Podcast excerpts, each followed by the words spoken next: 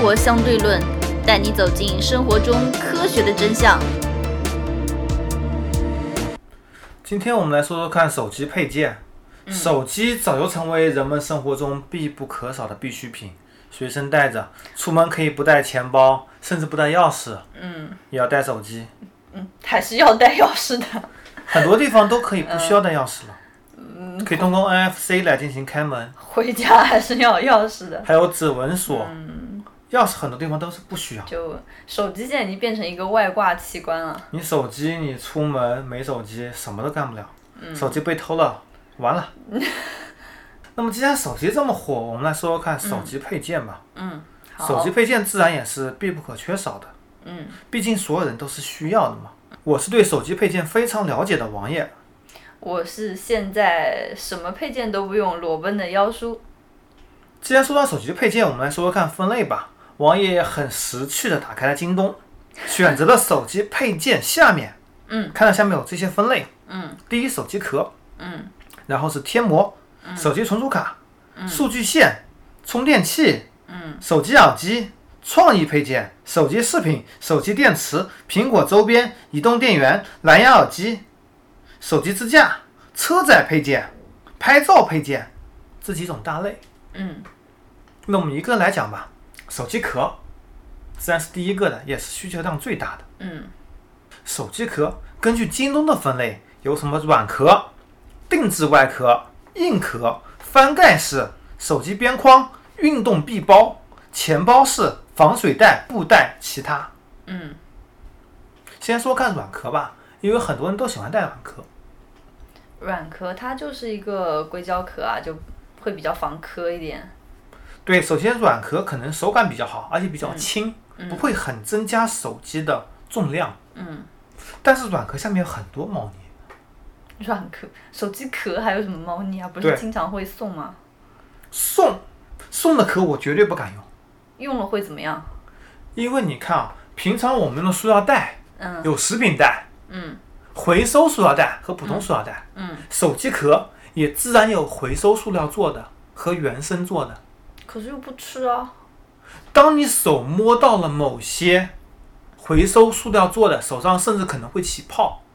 啊，当你手触摸食物以后，里面很多的致癌物可以随着你的手到你的嘴巴里，非常的恐怖。好可怕。还好我不用磕。在买外壳的时候，你必须要注意看清楚这是什么材料，最好选择有相应的品牌的，嗯要经过一些安全认证，因为没有安全认证的手机壳，你真的外面去找，成本几毛钱一个，嗯。很便宜很便宜，随便用，都是有非常大的安全隐患的。就是我们好多致癌物质可能是摸了手机壳之类的东西吃进去的。对，嗯。而且软壳里面有什么透明壳，各种颜色的壳，嗯。有些颜色也会有一些通过色彩调色嘛，嗯。里面可能会有一些物质对人体也是有害的，嗯所以在选择的时候也尽量选择透明的壳。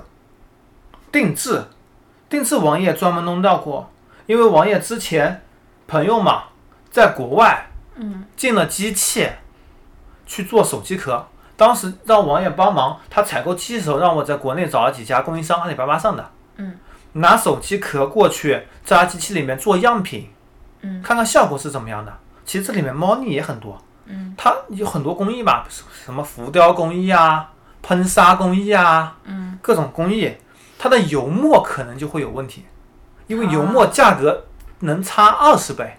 哇本身这个机器，你我也不说好坏嘛，就是本身质量问题没有关系。定制壳的话，油墨包括它本身壳的材料也会有问题。嗯除此之外，你还可能会遇到的问题是掉色啊、掉粉啊这种问题，嗯，这都是有非常大的安全隐患的。所以不要用手抓东西吃啊，用筷子啊。下去说说看硬壳，硬壳很多人也喜欢，嗯硬耐摔，特别是很夸张的一个 iPhone 手机上面带一个比 iPhone 大好几倍的壳，哦，对对对，造型非常的夸张。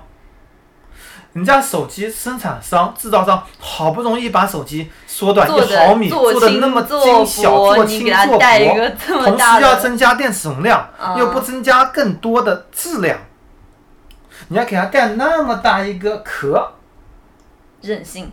只能说任性吧。至少王爷我无法理解，家具是翻盖式的壳。哇，又想到了一个戴着手串的中年人，挺着肚子，然后弄一个皮套翻盖壳。对啊，有些壳真的还是可以的，不用打开翻盖就可以接听电话，可以看上面的时间。嗯，哦，没有，还要眯着一个老花眼。但是这里面会有问题，嗯这壳可能会比较厚，而且本身的材质你不知道是 PU 啊怎么样材质，是皮呀、还是什么东西。哎，我买了一个好臭的皮的笔袋。然后甚至拍照的时候可能会阻挡到一些近光，让白平衡不准、白平衡漂移等问题，嗯问题非常多。所以我也推荐你要买壳，个人建议是买有质量保证的软壳，薄一点的，手感会好一点。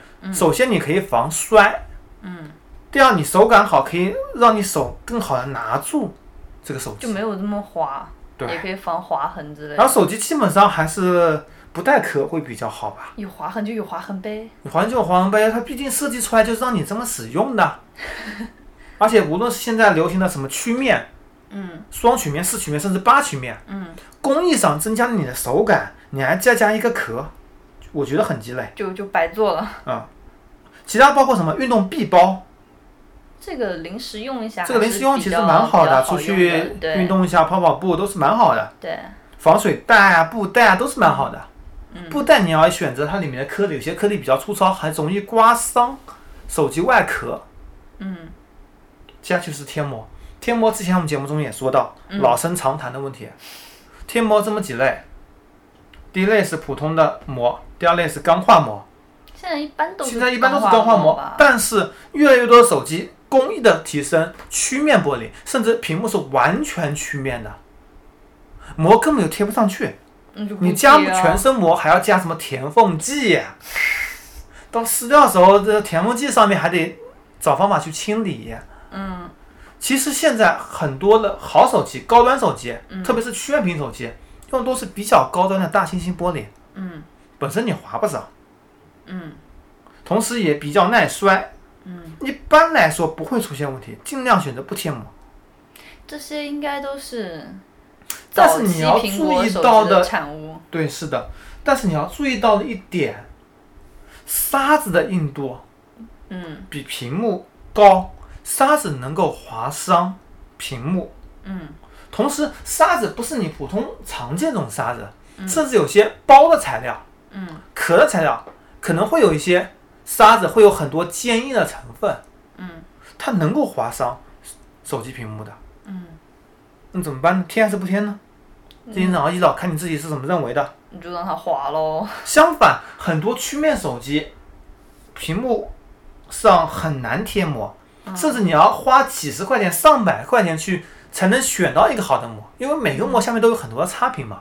对对，王爷建议你不如花一百多块钱去买个屏幕险，摔就摔了呀，怕啥呀？但是碎碎屏险它如果是摔的话是不赔的呀。有，你要买那种摔了包赔的碎屏险哦，两百来块钱、一百多块钱都有。我好像现在很少摔屏幕了。哎，我感觉我的手机现在还经常摔，但是屏幕已经不会破了。还有就是所谓的我们之前说到的防蓝光膜，增加一层黄色的颜色，说防蓝光，千万别加钱买这种膜。膜的话还是推荐钢化膜，相对来说会好一些，毕竟手感会好很多。就是钢化膜就一摔就碎，一摔就碎，然后就干脆懒得贴了。哎，也没有怎么样啊。嗯还有就是某些手机上没有防疏油涂层的，嗯，这种手机也建议贴膜。举例，华为，甚至连两千七八百的加一个几毛钱的疏油涂层都不肯加。就确实会多几个划痕，但也还好，就也没有很夸张的划痕。数据线是我们今天的重点。嗯，数据线所有人都挑花眼啦，对啊，这么多数据线啊，什么价格的都有，各种淘宝客的都有，什么价格都有，什么材质都有。嗯，其实数据线是个非常大的坑。那怎么办？首先，数据线接头有哪几种？主流的三种嗯，Lightning，：Lightning、苹果 Lightning、嗯安卓的 Type C。嗯和 Micro USB Type B。嗯主要是这三种，而且现在除了你不可能再去买什么 iPhone 4S 这种线了吧，嗯，就是已经忽略不计了。基本上就这三种。嗯，就这三种，这三种线里面，首先你要针对手机买相应的线。嗯。而现在目前的趋势是 Type C 是绝对主流。嗯因为苹果也在内部审查下一代手机是否用 Type C。嗯 Type C 的技术已经领先 Micro USB 太多了，它可以供电，可以达到上百瓦的供电，而且它可以外置显卡，厉害了。甚至给显卡供电，然后把显卡里的数据给传输到你的电脑里面去。整个趋势包括你的电脑和显示器连连接也可以用 Type C 的。现在嗯，Type C 的技术非常牛逼，所以 Type C 永远是主流。现在如果谁再告诉你哪款旗舰手机不用 Type C 的，苹果除外啊，因为苹果自杀自己标准，嗯。你就别买这款旗舰机，嗯。这就这就根本就不是属于手机了。嗯。现在快充技术越来越先进了，嗯。二十四瓦快充已经很可见了。嗯。绝大多数手机都已经用到十八瓦或者十八瓦以上的快充了。嗯。什么五伏四安、九伏、两安，快充也是必不可少的。而快充却对线有着非常严格的要求，嗯线里面的铜线的粗细。之前我们说过网线，网线可以什么铝包铜、铝包铁、铁包铜，就是为了节约成本。嗯现在铜成本还是比较低的，嗯虽然最近有所反弹，但是还是比较低的。你在购买线的时候，看清楚上面标识有没有标注这个线的标准，有个 AWG 是美国的一个标准，所有线材全部遵循这个标准。像我们之前说过，网线六类线是 AWG 二十三，嗯数字越小线越粗，嗯数字越大线越细，嗯，而五类网线通常都是 AWG 二十六、二十七。就它线比较细。对，线就比较细。而你手机的数据线上面会有显示，有些牌子会标注我们的线是 AWG 二十三的，AWG 二十一的。嗯，就如果它敢标，你就敢买。那就是说它的线比较粗。对，如果有哪家公司它敢标这个线的粗细，标到二十三以内的，嗯你只管买。嗯他敢保证，就证明你如果发现他的问题，可以找他什么五倍、十倍索赔的。嗯他也明确敢标出来，他就不敢作假。嗯线材粗细选择。第二个是有些线它没有标 AWG，但是它可以标到到达多少安。比如说我的线支持四安，支持五安，支持三安。嗯目前的状况是，基本上你要买三安以上的线，嗯因为主流都是快充嘛，三安、四安、五安你随便选，他敢标你就敢买。但是有些杂牌，哪怕标出来了，王爷也买过，标二点一安的，嗯，拿回来家里有设备，实际测过只有零点八安，然后找他退款退货，他就把款退我了，货不要了。他自己也知道这是个什么样的线，嗯，但是你这得有一个数据啊，你得有一个监测设备啊，对你没监测设备，你数据哪里来？对啊。这个设备其实淘宝上非常多，嗯二十几块就能买到，嗯，但是不是人人都需要的呀？应该没有人有，没应该没有这么多人有这种强迫症，要去测一下，哎，我买的这个线符不符合它的标称？正规地方买正规品牌线，嗯同时看一下评价吧。有些人如果说充电速度太慢，你就证明这个线可能会有问题。或者还有一种情况，你买来线以后剪一个料是看看粗细，但是不是每个人都有油标卡尺的呀？你也不知道线到底多粗，对啊，而且你只剪一根线，根本就没有对比，对啊，你又该怎么办？怎么办呢？看品牌。就还是要买牌子货。对，王爷在此也不推荐品牌了，因为品牌里面有各种牌子，这么多也讲不完。而且王爷也不是所有品牌都用过，嗯。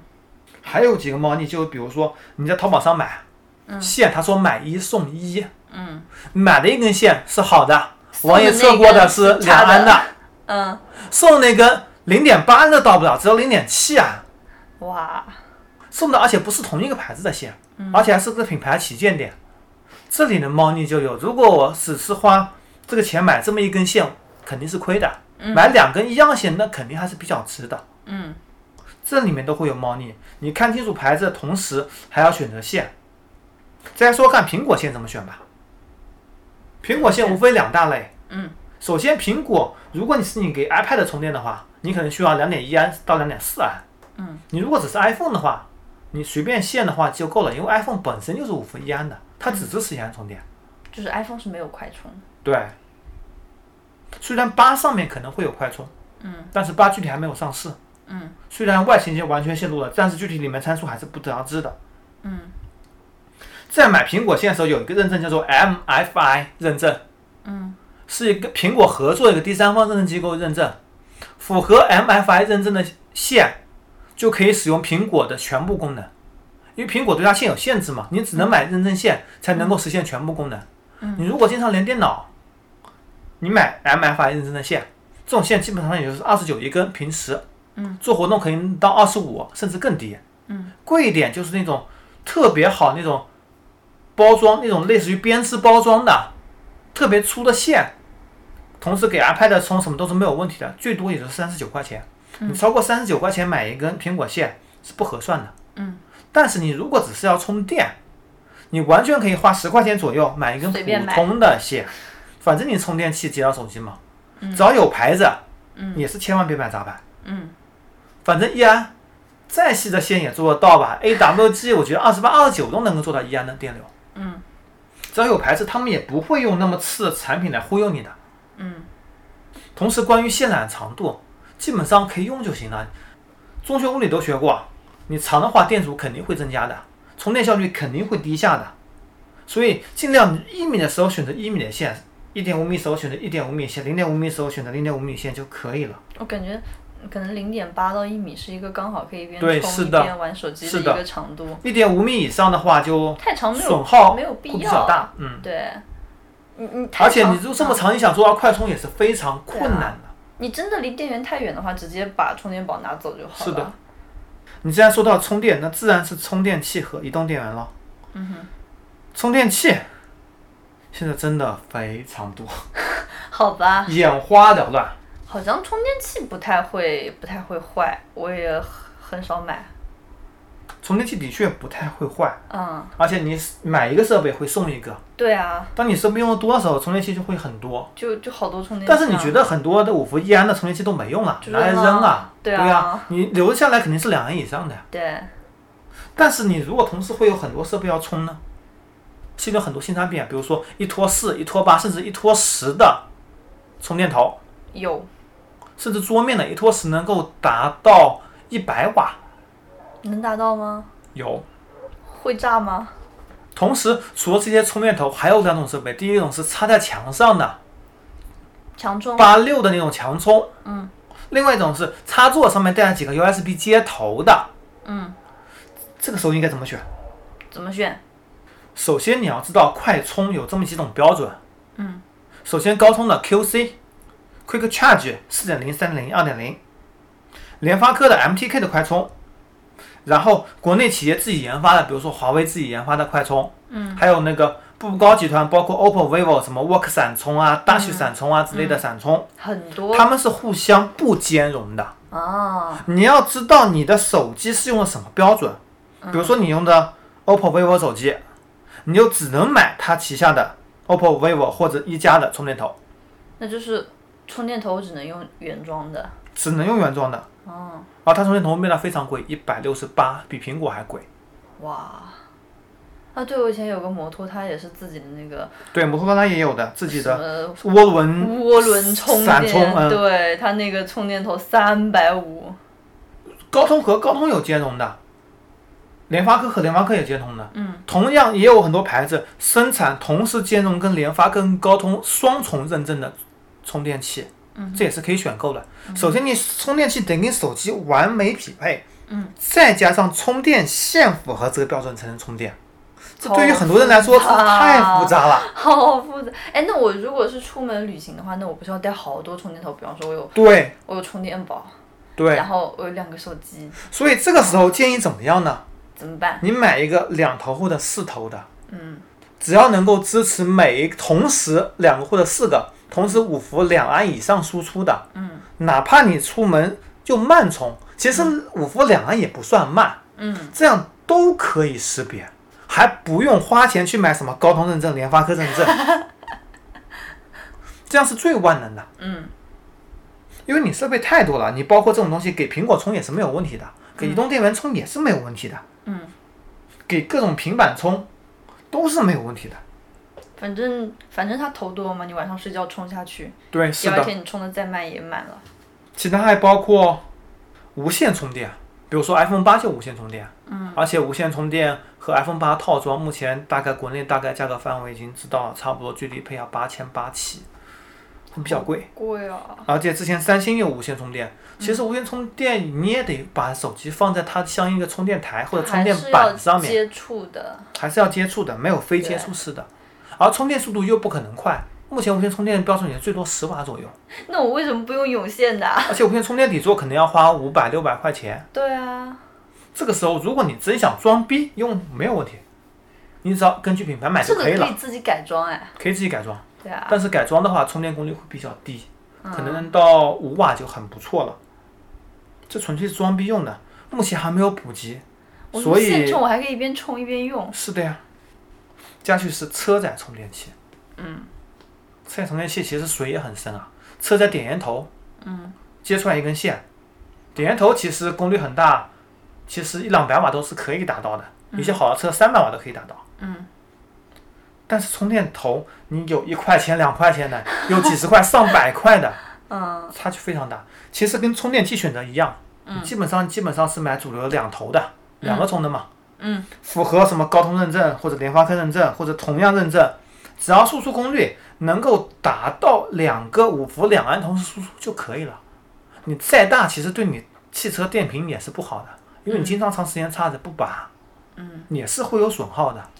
车上应该也只是应急其实你一下。对车上也只是应急，而且你普通时候可能会带个移动电源之类的，对而且车上发电效率毕竟低嘛，对，所以王爷建议还是带移动电源。如果你真要车充，你可以买品牌适配好的，支持它符合它充电标准的，或者买一个普通的五伏两安两个的这种就可以了。移动电源呢，其实我们之前也说过，嗯对，大家可以回去听那期电池节目。嗯哼，其实现在移动电源也比当时进步了很多，很多双向快充电源也都出来了。嗯就是你可以快充充到电源，再然后电源快充充到手机。嗯，而且现在随着锂电池的上涨，电源反而价格没有在上涨，啊，这是为什么啊？竞争逐渐激烈了。哦，加上某些厂商自己出现的问题，比如说王爷最近买了好多好多好多乐视的产品，嗯为什么？乐视移动差不多倒闭了，乐视移动的产品全部清仓买，又便宜又好，好开心啊！都打对折以下的，比市面上其他产品性价比高太多了，甚至明显是亏本在卖的。比如说乐视那个移动电源，我也六十五块买的，嗯，里面的就是用的四节 LG 的最高级的电芯，那四节电芯单买要四十八块钱，我要不再买一个？再加上那个他说的是德州仪器的充电芯片，嗯。加上高通认证，嗯，加上外壳组装起来，好开心啊！真的非常开心。双向快充，可以达到九伏两安十八瓦充电速度，何乐而不为呢？为什么乐视倒闭我们这么开心啊？而且六十五块啊，买两个还可以用十块钱券，嗯嗯，这我就不多说了。如何收听我们的节目呢？您可以在喜马拉雅、荔枝 FM 或者苹果的播客应用上搜索“生活相对论”，关注爱因斯坦头像的就可以了。下面是耳机，嗯，耳机这东西坑更大，我好像不怎么用应该没有比耳机更大的坑了。不是一千块以下听个响吗？现在越来越多手机厂商，尤其是国产手机厂商，什么小米、魅族、一加什么什么都开始出自己的耳机了。嗯三星也收购了哈曼卡顿，三星手机定制的 AKG 耳机，嗯耳机利润是非常非常大，嗯，非常非常暴利的一个行业。首先，你做一个耳机，基本上十个人研发团队就可以完成了，工资不需要多少，材料也不需要多少，而且都是技术的积累。你只要把原来技术加一点点创新，就可以产生一个耳机出来拿来卖。嗯基本上你市面上，比如说你深海赛尔卖一千块的耳机，成本可能就一百块。所以越来越多手机厂商开始做耳机了，而且它卖的很便宜，两百多、三百多，跟你说可以达到一千块的音效。其实我相信，我真的很相信，因为这东西本身太暴利了。嗯但是它这个音效是怎么做出来的？比如说像奥比耳机一样的，是靠音效的控制来产生的效果，而声海赛尔本身是本身的动力单元输出产生的效果。嗯耳机种类有很多，有线的、运动耳机、蓝牙耳机，嗯。甚至这次小米推出一个蓝牙耳机的一个适配器，因为它手机没有三点五毫米耳机接口，啊就出一个蓝牙的适配器，直接把传统耳机接到上面去进行蓝牙输出。好吧，你可以带动就是价格比较高的耳机，因为你买好蓝牙耳机毕竟价格比较高嘛。嗯。而且蓝耳机还有什么入耳式的、挂耳式的、嗯。降噪的、主动降噪的，还有降噪等级，嗯区分的非常多。你要王爷在这面花一期节目来讲耳机，可能这期节目都能拖一个小时。而且王爷还不是此方面专家，群里有更多更多的专家，我说这还怕别人见笑。那耳机该怎么选？看需求咯，感觉一般人也就听个响吧。一般人也就听个响，没有专业用户会去用手机来听音乐的。对啊，就算手机听，你好手机、好的独立芯片，再加个独立的耳放，再加耳机，你也得花几千块钱。手机听音乐就是听个响，手机耳机除非是你用到降噪的，其他的一千块钱以上耳机没有任何意义，甚至五百块钱以上都没有什么意义。对啊，就是手机耳机，大部分 情况下都是可能我要看电视啊，还是干什么，怕打扰到别人，是的我插个耳机。那我平时一个人的时候我就开外放啊。是耳机，而且你只听一个、两个、三个耳机，很少会有对比。你要把啊十几个耳机放在一起，一起轮流听，听相同东西，而且用到相同的设备输出，从而来进行比对，这是非常坑了，没有人会这么做。嗯，那耳机该怎么买？随便买。你可以去一些相应的论坛嗯看一些介绍，什么档次、什么价位的耳机进行筛选，也可以找朋友问，或者进来听听看，听听看你的感觉怎么样。随便买个一百块的就好了呀。像王也觉得现在买一百块耳机给手机用都嫌贵，好吧。我也有好耳机，有好多好几百的、上千的耳机，嗯但是给手机用真的都嫌贵。嗯而且手机你挂着，你放在口袋里放哪里，到时候耳机头弄弯。之前王爷有个好耳机，放在手机里面出去运动，然后那个头掰弯了，然后还得换头，也相当的麻烦。好吧。像我这种没有素质的人，都是直接开外放，我才不管会不会吵到别人。就我刚刚所说的，乐视移动破产买的乐视耳机非常舒服，嗯音质也是基本上我听过一百元以内这个档次的，还算是比较出色的。我不能说是一百元以内最好吧，因为之前深海赛尔某款一百元以内的耳机是听着非常舒服。嗯。基本上百元以内的，你只要能适配的，同时通话可以适配的耳机，你可以先买，买个运费险，不行我退了，我听听看，可以的呀，没有问题啊，嗯，适合自己的都是最好的。对，大多数一百元以内就是听个响，而且王爷本身出门也不会用耳机听音乐，基本上是听这种播客节目、嗯或者其他的一些段子之类的之类的东西，也就是听个响。你真正要在什么地方听音乐，你要配耳机、配耳放或者配功放，再来慢慢欣赏音乐。而且你要有出色的音源、出色的调制设备才能够实现，否则就是没有意义的。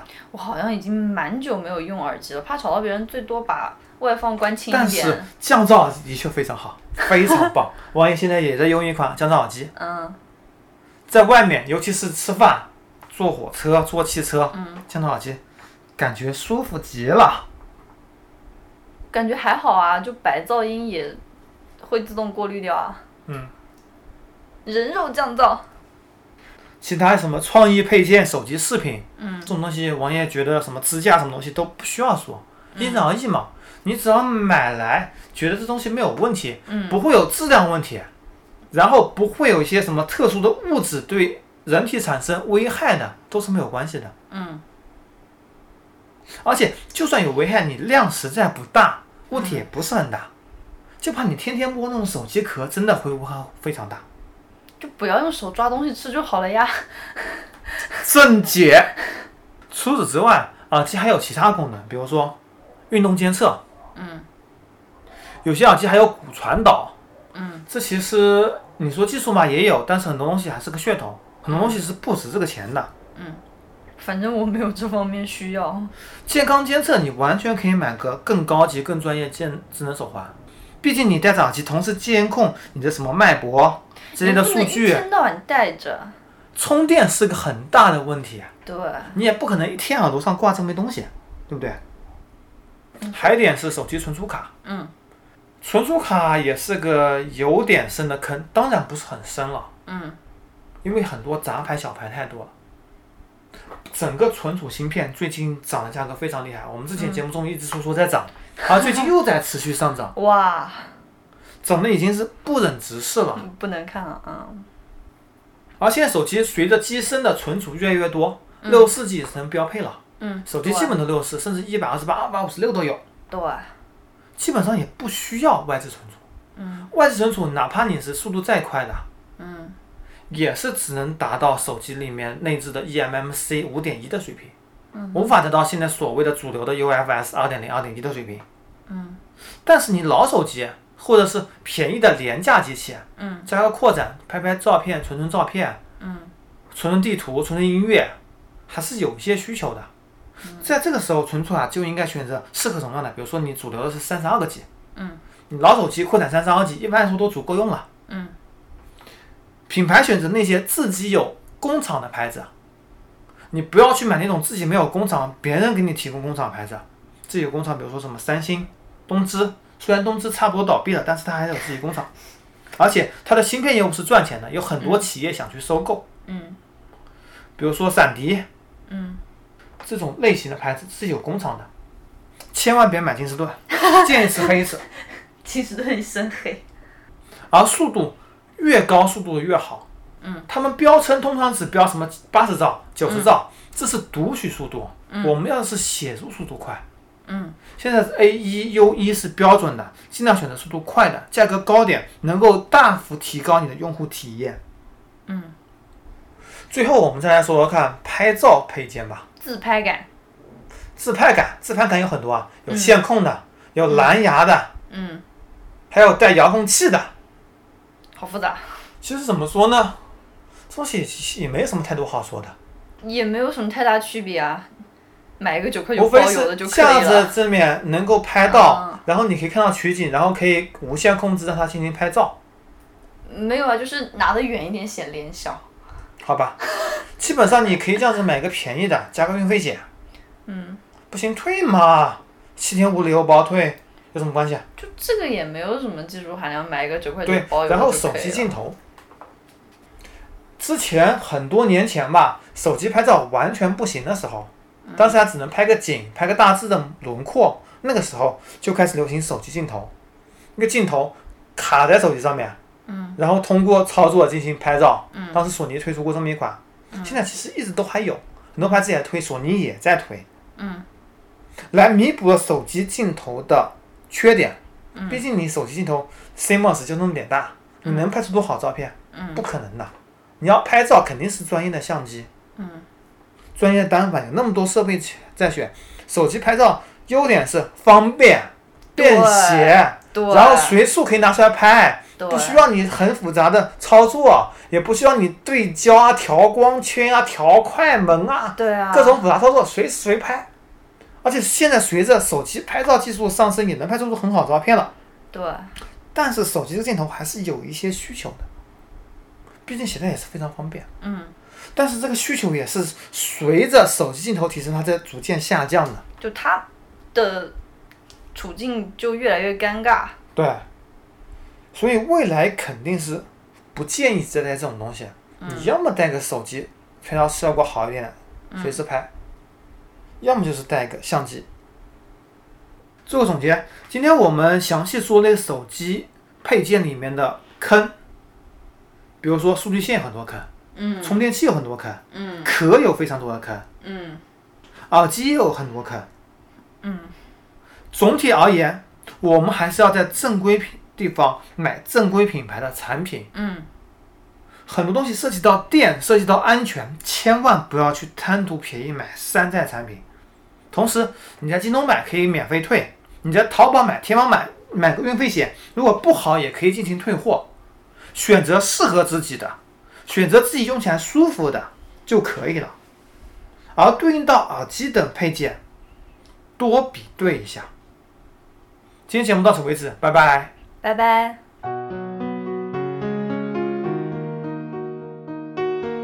如何关注我们呢？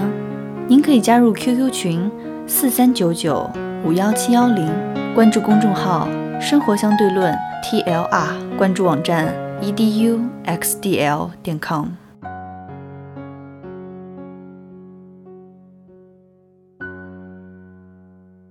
你买过什么很奇怪的配件吗？很奇怪的配件，嗯，就比较特别的，哦，你觉得以我的个性，我会去尝试吗？嗯，就就嗯，比如比较特别的，一般人不太会买的。比较特别，一般人不太会买的。嗯，嗯，似乎没有。不过我给手机用过比较特别的配件，什么东西？冰宝贴，好吧，有用吗？有用啊，哎，冰宝贴的降温原理是什么？蒸发。哦，我买过一个，嗯，就是灯，也是拍照用，就夹在手机上面，效果还挺好。嗯，你既然说到灯了，我们可以说一下那个红外，嗯因为现在很多手机都支持红外了嘛，红外也还是蛮有用的。嗯手机有些配件插在耳机孔的，也是红外的，嗯能够遥控电视机、遥控空调、遥控电风扇嗯，之类的东西。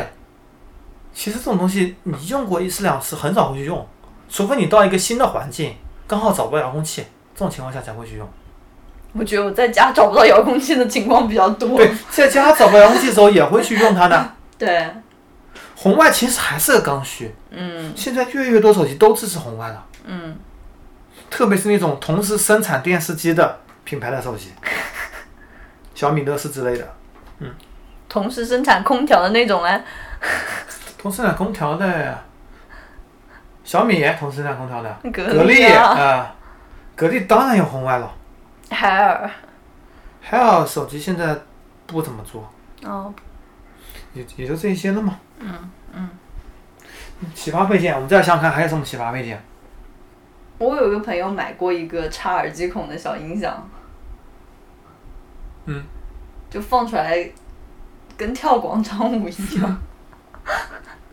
还有插耳机孔的刷卡器，现在 POS 机多便宜啊，都免费送。第三，方的这个东西根本就没有什么需求。